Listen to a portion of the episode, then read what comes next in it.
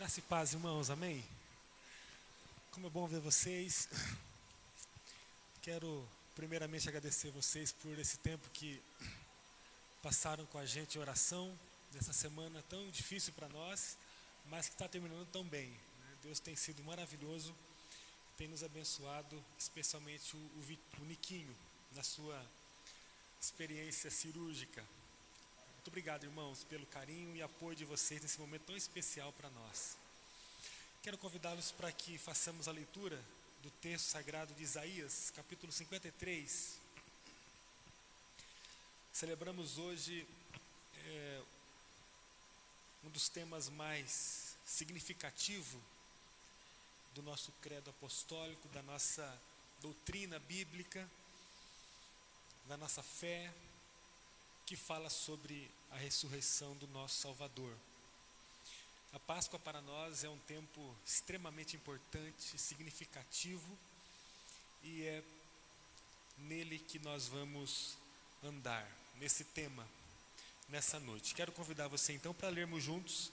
Nós vamos ler Isaías 53 a partir do verso 2, vamos até o 10 e vamos refletir sobre uma nova descendência a partir desse texto.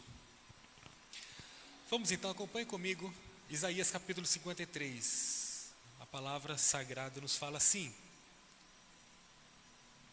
Meu servo cresceu em sua presença, como tenro broto verde, como raiz em terra seca. Não havia nada de belo nem majestoso em sua aparência, nada que nos atraísse. Foi desprezado e rejeitado, homem de dores, que conhece o sofrimento mais profundo. Demos as costas para ele e desviamos o olhar. Ele foi desprezado e não nos importamos. Apesar disso, foram as nossas enfermidades que ele tomou sobre si, e foram as nossas doenças que pesaram sobre ele.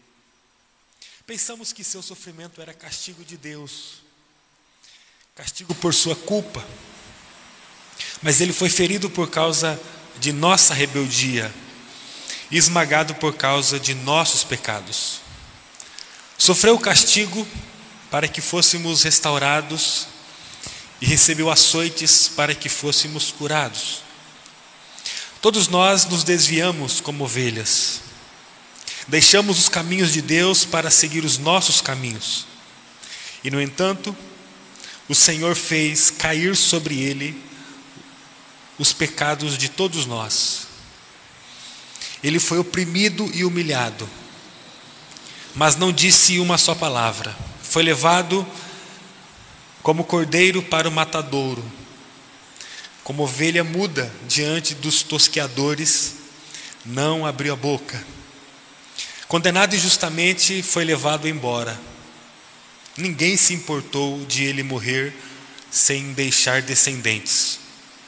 De sua vida ser cortada no meio do caminho. Mas ele foi ferido mortalmente por causa da rebeldia do meu povo, diz o Senhor. Não havia cometido nenhuma injustiça e jamais havia enganado alguém. Ainda assim, foi sepultado como criminoso, colocado num túmulo de um homem rico. Fazia parte do plano do Senhor esmagá-lo e causar-lhe dor. Quando, porém, sua vida for entregue como oferta pelo pecado, ele terá muitos descendentes. Amém. Quero convidar você para que oremos mais uma vez. Senhor, nós estamos diante da Sua palavra. O Senhor fala neste momento, o Senhor fala neste lugar, o Senhor fala em nós. Nos nossos ouvidos podem ouvir a Tua voz falando.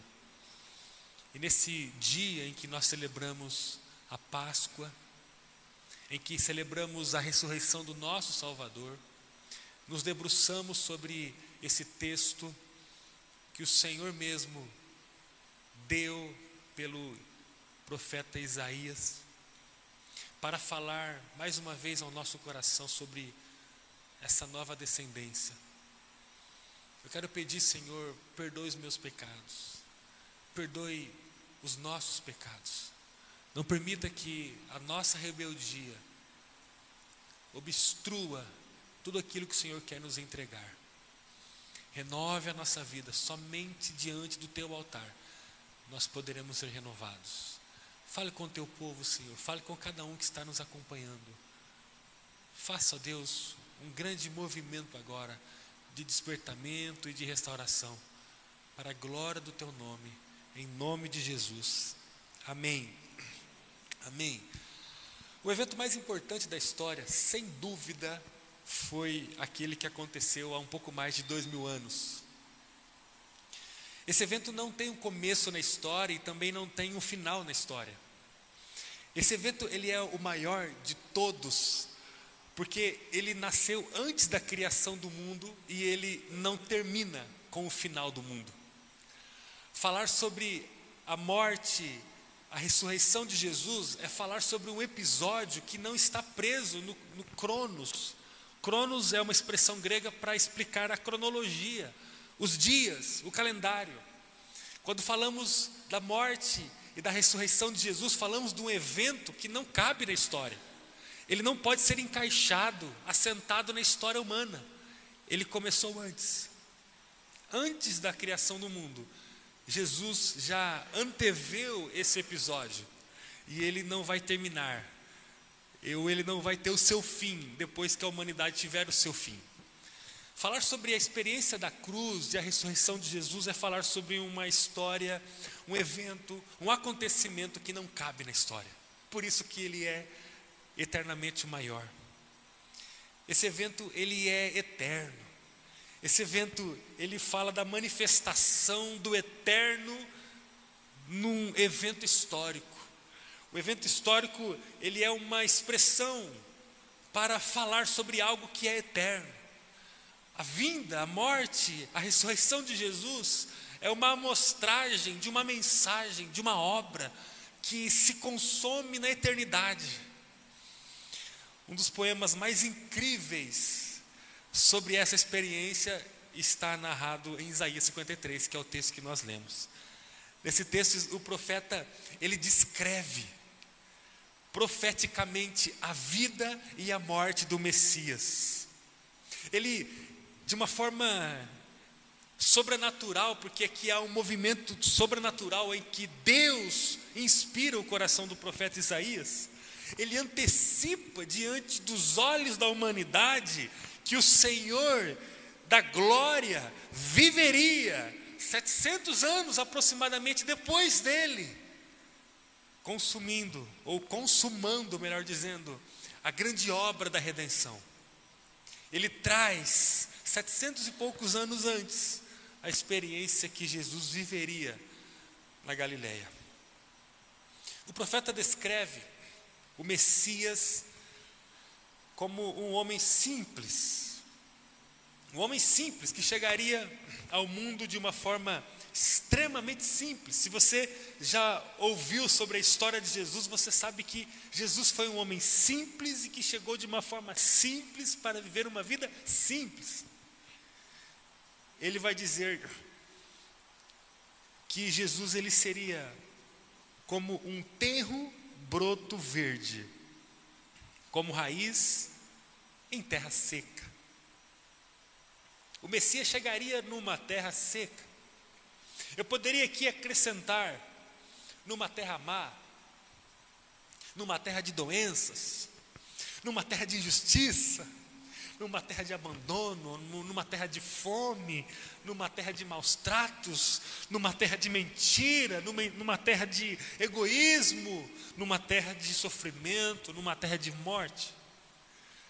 Desse ambiente, já dizia o profeta, Jesus nasceria como um broto em terra seca. E foi exatamente o que aconteceu. Como homem sem aparência alguma, sem prestígio algum, o profeta o descreve como aquele que seria desprezado e rejeitado. Ele disse que as pessoas olhariam para Jesus e não conseguiriam encontrar esperança. Afinal, o que um pobre galileu poderia oferecer a uma nação falida, doente, escrava de um poder econômico e político corruptos? O profeta disse que a sua voz não teria importância e que a sua presença seria rejeitada. Embora muitos estivessem perto de Jesus, o que ele mais iria presenciar seria rejeição e o abandono, inclusive dos seus próprios discípulos. Isaías descreve no versículo 3 que nós lemos que o que Jesus receberia durante a sua passagem no mundo seria as costas e não os braços das pessoas. O profeta descreveu que os olhares de compaixão sobre Jesus seriam desviados e que os, olhares de maldade e de acusação seriam repousados sobre eles. Mas no versículo 4, o texto diz que, apesar de toda essa rejeição e maldade que seriam dispensados sobre o Messias, ele tomaria sobre si todas as enfermidades do mundo. E ele levaria sobre os seus próprios ombros tudo o que pesava sobre a humanidade. As doenças espirituais, as doenças emocionais, as doenças físicas, as doenças sociais, a fome, a miséria, a escassez, as, as doenças políticas, a corrupção, a mentira, as extorsões. Ele diz que as doenças familiares, o divórcio, o abandono de filhos, o abandono de pais, a guerra entre, entre irmãos, tudo isso seria tomado sobre si, porque todas as doenças ele iria absorver. De fato, Jesus foi desprezado e rejeitado. A grande verdade é que até a sua morte, ninguém via o Messias como uma força de restauração. Até a sua morte, ninguém conseguiu acreditar nele. Afinal de contas, o quadro era um quadro de fragilidade. Ele foi esbofeteado, ele foi mutilado, ele foi espancado, ele foi crucificado, ele foi morto. O cenário era de um cenário de fracasso. A sua voz não teve importância até a ressurreição. A verdade é que ele recebeu durante a sua vida, praticamente inteira, mais as costas do que os braços para o abraço. E também é verdade é verdade que, como o profeta disse, ele veio nos curar. Ele veio nos curar. E, e ele não categorizou as doenças. Ele veio nos curar de todo tipo de doença. Das doenças espirituais, das doenças emocionais, das doenças físicas, das doenças sociais, políticas, familiares. Ele veio nos curar. Ele colocou, sim, sobre os seus ombros tudo, tudo, integralmente, tudo aquilo que nos destrói. Como homem inocente, ele não conheceu o pecado. Como diz o versículo 5, ele foi ferido por causa da nossa rebeldia e esmagado por causa dos nossos pecados. Sofreu castigo para que fôssemos restaurados e recebeu açoites para que fôssemos curados. O versículo 6 descreve profeticamente a condição de toda a humanidade, a sua condição, a minha condição. O texto diz que nós desviamos como ovelhas e deixamos os caminhos de Deus para seguir os nossos caminhos. Aqui há uma descrição eterna uma descrição que descreve o quadro eterno da humanidade. Um quadro em que destoa do quadro original. É um quadro pirata, ilegítimo. É um quadro que fala de uma extorsão, de um desvio. Enquanto Jesus projeta a humanidade para um quadro, o pecado corrompeu a humanidade e a colocou em outra direção. E no versículo 6 o profeta diz que todos nós fazemos parte dessa multidão que anda desviada do padrão do Senhor. O texto vai nos convidar a olharmos para o madeiro, para o Cristo crucificado, porque é nele que está a resolução do problema eterno da nossa vida. Todos nós nascemos na condição de desviados, todos nós precisamos confessar Jesus para colocarmos de novo a nossa rota no lugar certo. Precisamos sondar a nossa vida e verificar em que caminho nós estamos.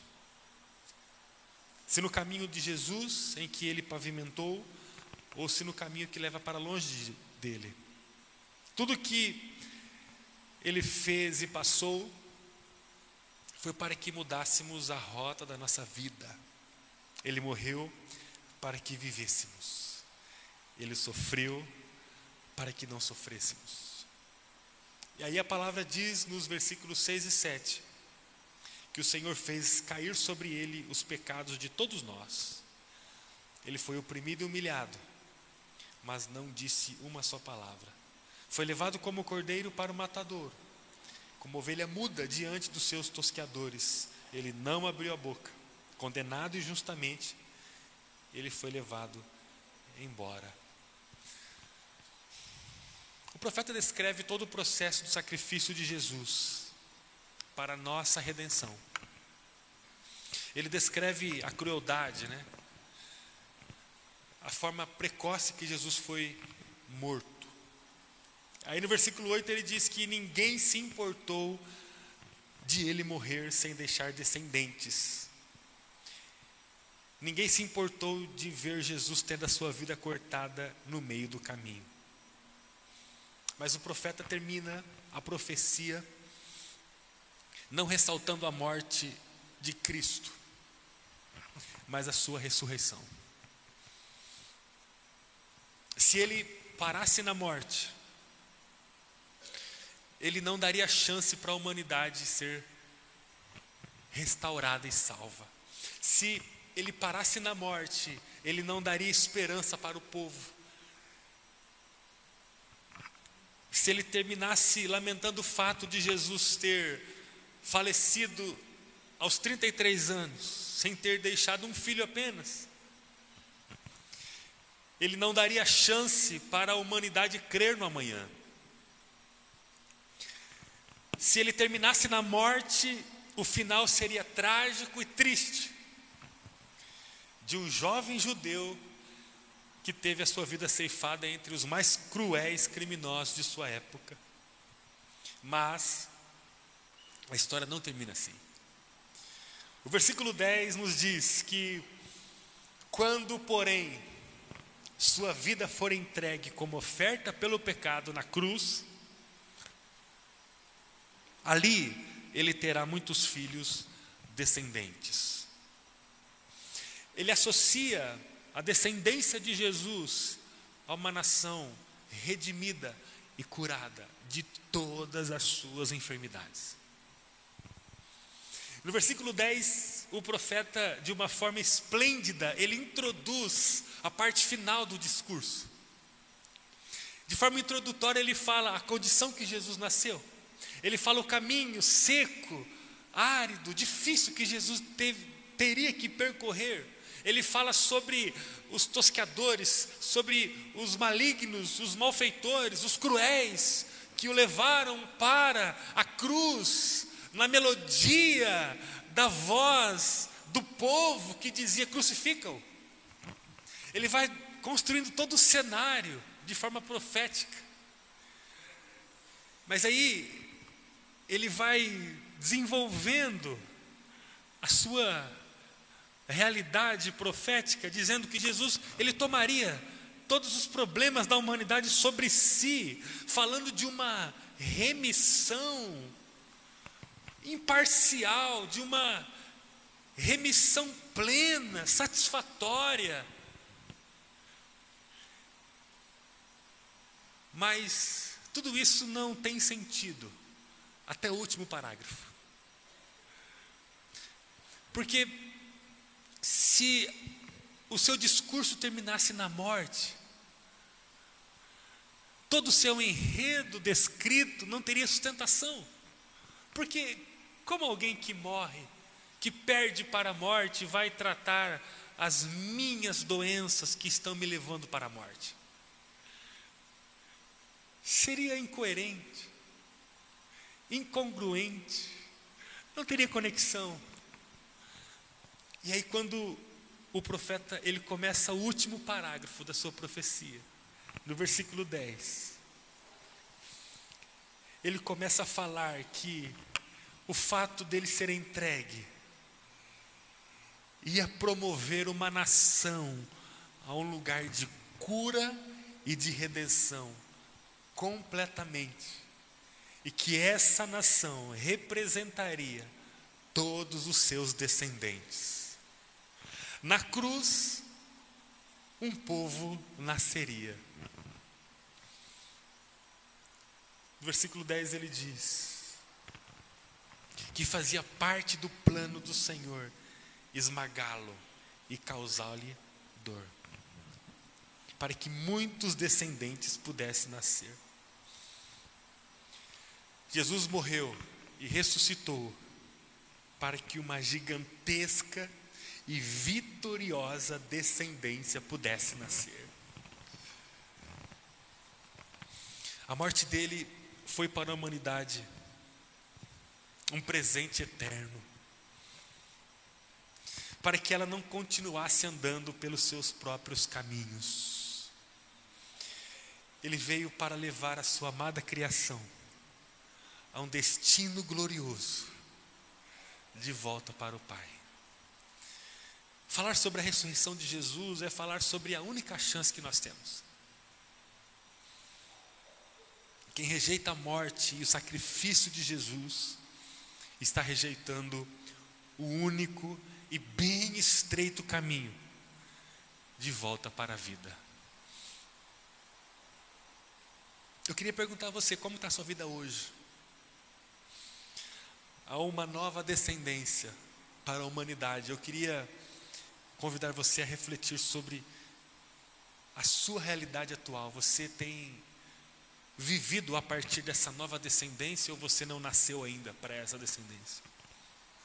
Você tem perdido para as doenças espirituais, para as doenças emocionais, para as doenças físicas, para as doenças sociais, políticas, familiares. Você tem sido corrompido pelas doenças que só podem ser curadas pelo poder da ressurreição de Jesus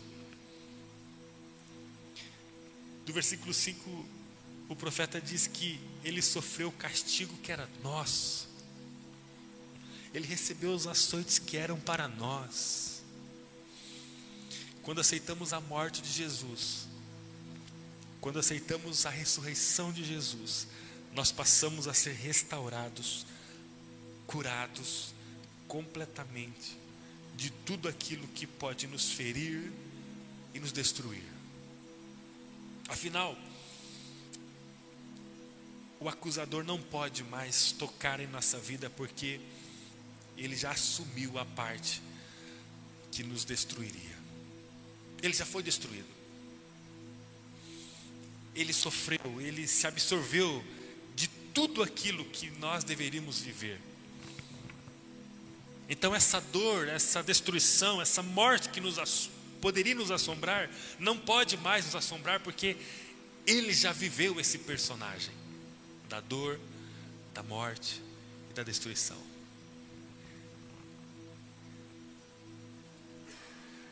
Mas ele não ficou ali. Ele passou dessa fase e ele venceu. E porque ele venceu, ele outorga para nós, ele nos oferece como um presente o cenário final de uma vida restaurada e curada. Aceite sobre a sua vida a força da ressurreição. Você não precisa viver escravo da doença, da dor, do choro e da morte. Você pode viver uma vida de cura, de libertação, de liberdade, de festa, de, de prazer, de segurança, de abundância, de plenitude, absorvendo-se do sacrifício de Jesus e vivendo diariamente o reflexo de toda a sua obra, representada no nascimento, na vida, na morte, no sepultamento e na ressurreição de Cristo. Você e eu não temos outra escolha. Há só um caminho para a vida. Há só um caminho para a restauração. E esse caminho ele é apontado pela nova descendência.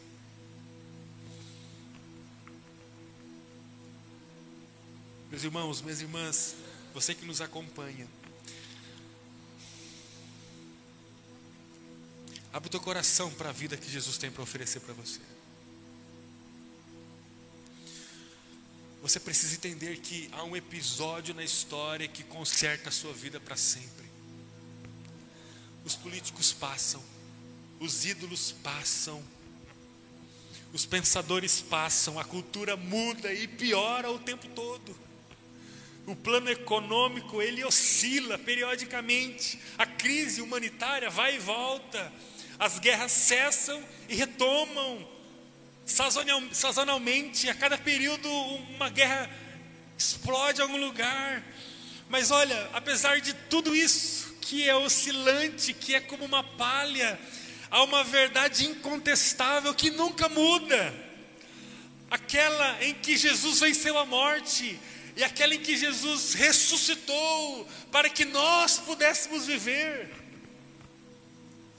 A coisa mais lamentável que existe, a coisa mais lamentável que existe é uma pessoa passar por essa vida vivendo sob uma nuvem de escuridão e morte. A, a nuvem da escuridão e morte só pode cessar quando a luz da ressurreição entra. Nós não precisamos provas para sabermos que o mundo está sob uma nuvem de morte. Há uma nuvem de morte sobre a humanidade, sobre o ambiente do seu trabalho, sobre o lugar onde você convive socialmente. Há uma nuvem de morte no lugar onde você estuda todos os dias. Há uma nuvem de morte no trânsito Há uma nuvem de morte determinando a maioria dos casamentos, dos filhos. Há uma nuvem de morte determinando crimes, dos mais diversos gêneros, crimes. Há uma nuvem de morte sondando esse bairro, essas ruas. Há uma nuvem de morte sobre a humanidade. O apóstolo João, inspirado pelo Espírito Santo, diz em sua primeira carta que o mundo está no controle de Satanás há uma nuvem de morte. Impossível essa nuvem se dissipar sobre aquele que não aceita a ressurreição.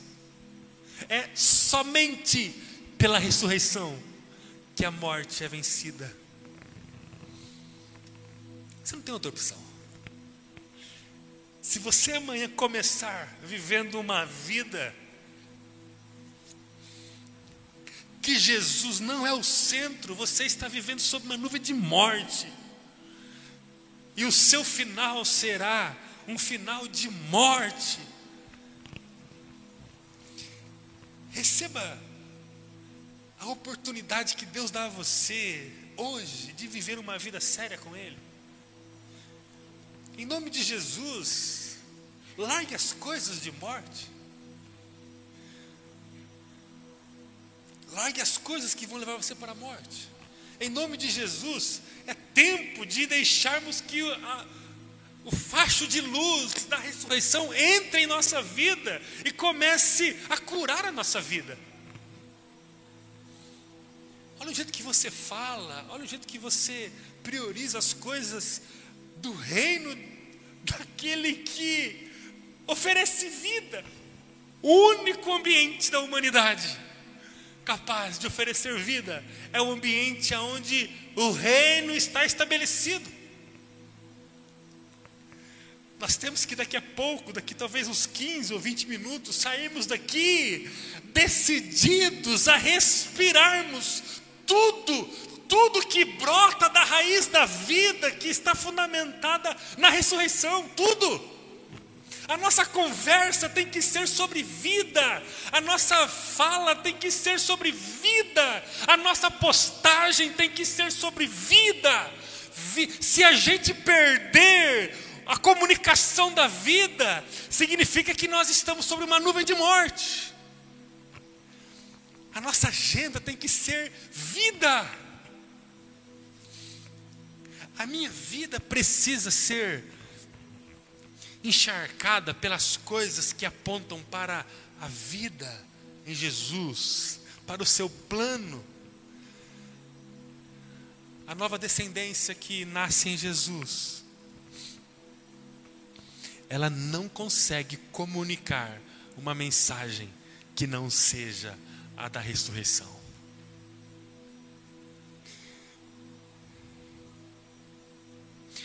Eu queria terminar dizendo uma coisa para vocês.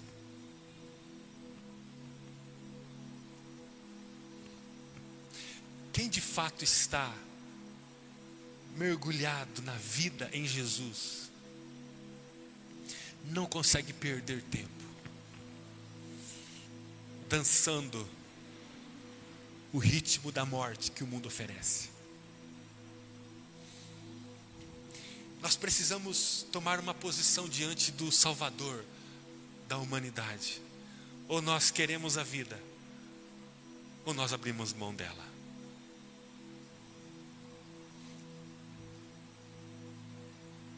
Certa vez, um importante filósofo francês, do século XVIII,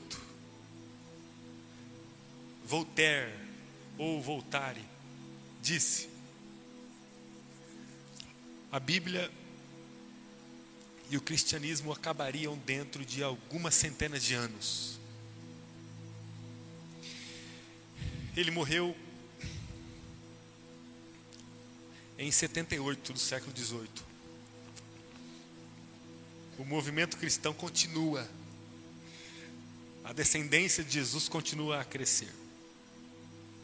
Jesus continua a restaurar e curar muitas pessoas. Eu destaco o nome desse francês porque ele ganhou muito destaque mundialmente com a sua filosofia. Tem outro cara chamado Nietzsche, um alemão, que em 82 promulgou uma obra intitulada Que Deus está morto.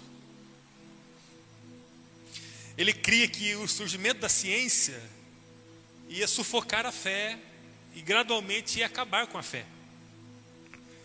Embora a ciência esteja cada vez mais avançada e louvado seja Deus por isso, a fé continua pujante, crescendo nos quatro cantos do mundo. Jesus veio para estabelecer uma nova descendência. E essa descendência fala de um compromisso irrestrito com a luz, com a vida, com a graça, com a fidelidade, com o amor, com a paixão, com o chamado. Os descendentes da cruz, os descendentes de Jesus, eles, eles comporiam um grupo, um povo, uma nação de gente curada. Gente curada. O mundo está procurando essas pessoas curadas, curadas, salvas, justificadas, reluzentes, esplandecentes, que iluminam o mundo falido com a mesma intensidade que Jesus iluminou o seu mundo. Ah, meus irmãos, o povo que Jesus estabelece a partir da força da ressurreição, da vida, desfruta de um impacto enorme onde está. A vida humana ela está caminhando para o túmulo e o túmulo é o final dela. Mas aqueles que vivem a descendência de Jesus a partir da obra salvífica, não tem negócio e não tem compromisso com o túmulo, porque o túmulo já foi visitado por Jesus e já foi resolvido por Jesus.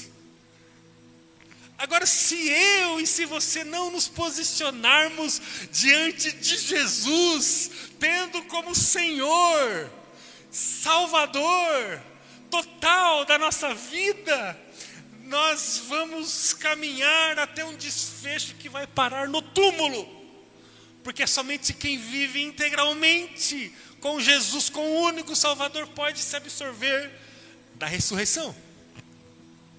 E aí, aqueles que estão absorvidos pela ressurreição, jamais, jamais vão chegar no domingo pela manhã alojados num frio e escuro túmulo. Não dá.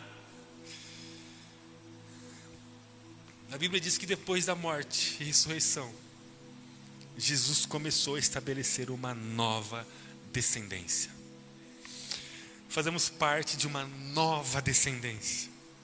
Se você ainda não se sente parte, eu quero convidar você a receber agora o poder da ressurreição em Jesus. E a partir de amanhã, pegue a sua agenda desde a alvorada, do momento que você levanta até o último minuto do dia, e entregue ao Senhor. Fala, Senhor, há uma vida que só está no Senhor, que tem o poder para me dar. E eu quero essa vida. Pegue essa vida, comece a olhar para essa vida. Comece a se ver dentro desse cenário aonde a vida impera. Faça parte dessa nova descendência. Louvado seja Deus, porque nós não precisamos parar no túmulo. Eu queria que você agora fechasse seus olhos para orar comigo. É tempo de levantarmos para um novo avivamento no Senhor. Eu queria que você agora, eu queria absoluto silêncio e concentração agora. Eu queria muito que você agora aproveitasse o que você está vivendo aqui. Se você que está em casa aí nos acompanhando, você não pôde estar aqui, queria que você agora se concentrasse aí.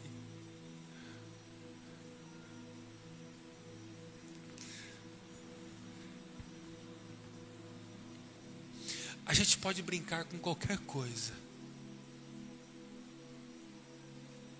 Que todas elas serão infinitamente de menor importância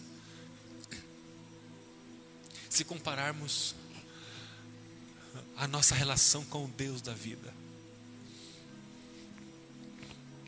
Ou você entra numa atmosfera de entrega, devoção, amor e fidelidade.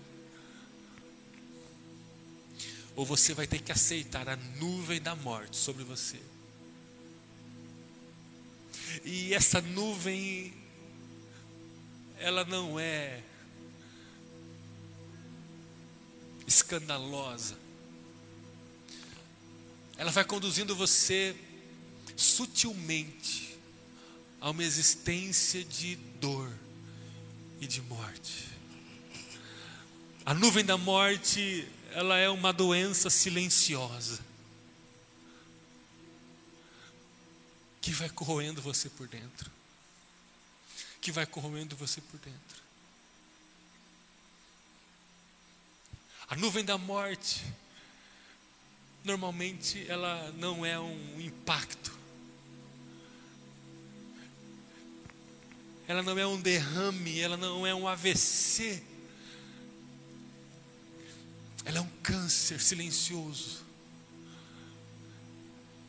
que vai destruindo você, enquanto você acha que você está bem.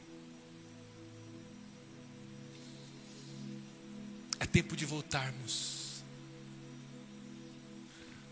É tempo de voltarmos para o código de amor e conduta que determina a nova descendência de Deus a partir de Cristo Jesus, aquele que veio, que morreu, que foi sepultado, mas que ao terceiro dia ressurgiu triunfantemente. Se a vida está em você, a escuridão não pode imperar sobre você. O pecado não pode determinar os seus dias. O pecado não pode determinar os seus dias. A falta de generosidade, a falta de piedade, a falta de oração, a falta de intimidade com a palavra, a falta de discipulado, a falta de comunhão, a falta de serviço, a falta de prática dos dons espirituais, a falta de envolvimento ministerial, a falta de evangelismo, a falta de consagração. Isso não pode imperar sobre você. A infidelidade, Você não pode ser determinado pela agenda do mundo ou pela agenda do seu podre coração. Eu não posso deixar que a minha vida seja determinada pelas as nuances do mundo ou pelo meu podre coração. Ou eu grito, saio daqui gritando a respeito dos caminhos que Jesus de Nazaré tem. Ou eu saio daqui desesperadamente, disposto a mergulhar a minha vida na intimidade com o Espírito Santo, ou eu saio daqui corajosamente, disposto a testemunhar a minha fé, a testemunhar o meu amor por Jesus, a não negoci negociar com os becos do pecado, com os bares da maldade, com os ambientes destrutivos aonde Satanás senta, gerencia, governa. Ou eu saio daqui disposto a edificar a minha casa na palavra, e não nos filmes, e não nos seriados, nos programas malignos que Satanás embrulha e despacha na nossa casa. Ou eu saio daqui disposto a ouvir canções que enchem meu coração ao invés de ouvir canções que falam da agenda, do plano executado por Satanás no mundo. Ou eu venço as tentações na intercessão e na consagração. Ou eu não farei parte da nova descendência. a minha família é do Senhor. E os meus familiares que me perdoem. O meu pacto com o meu Salvador é maior do que qualquer compromisso que eu possa ter. O meu trabalho que me perdoe, mas olha, meu trabalho vem depois. Meu compromisso maior sempre é com o Senhor. Em nome de Jesus, é tempo de assumirmos a nossa posição nessa nova descendência. Dê um basta.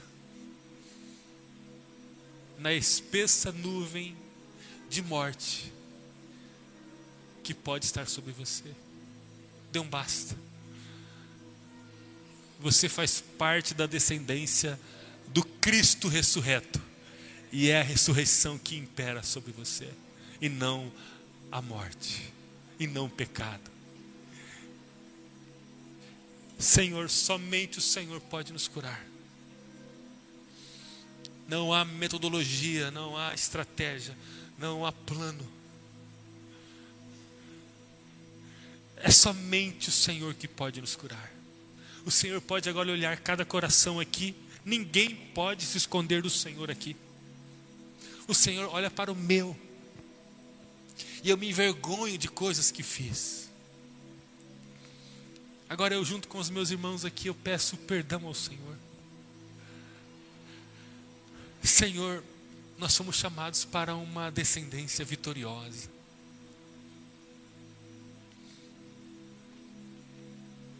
E nós não vamos aceitar uma vida diferente dela.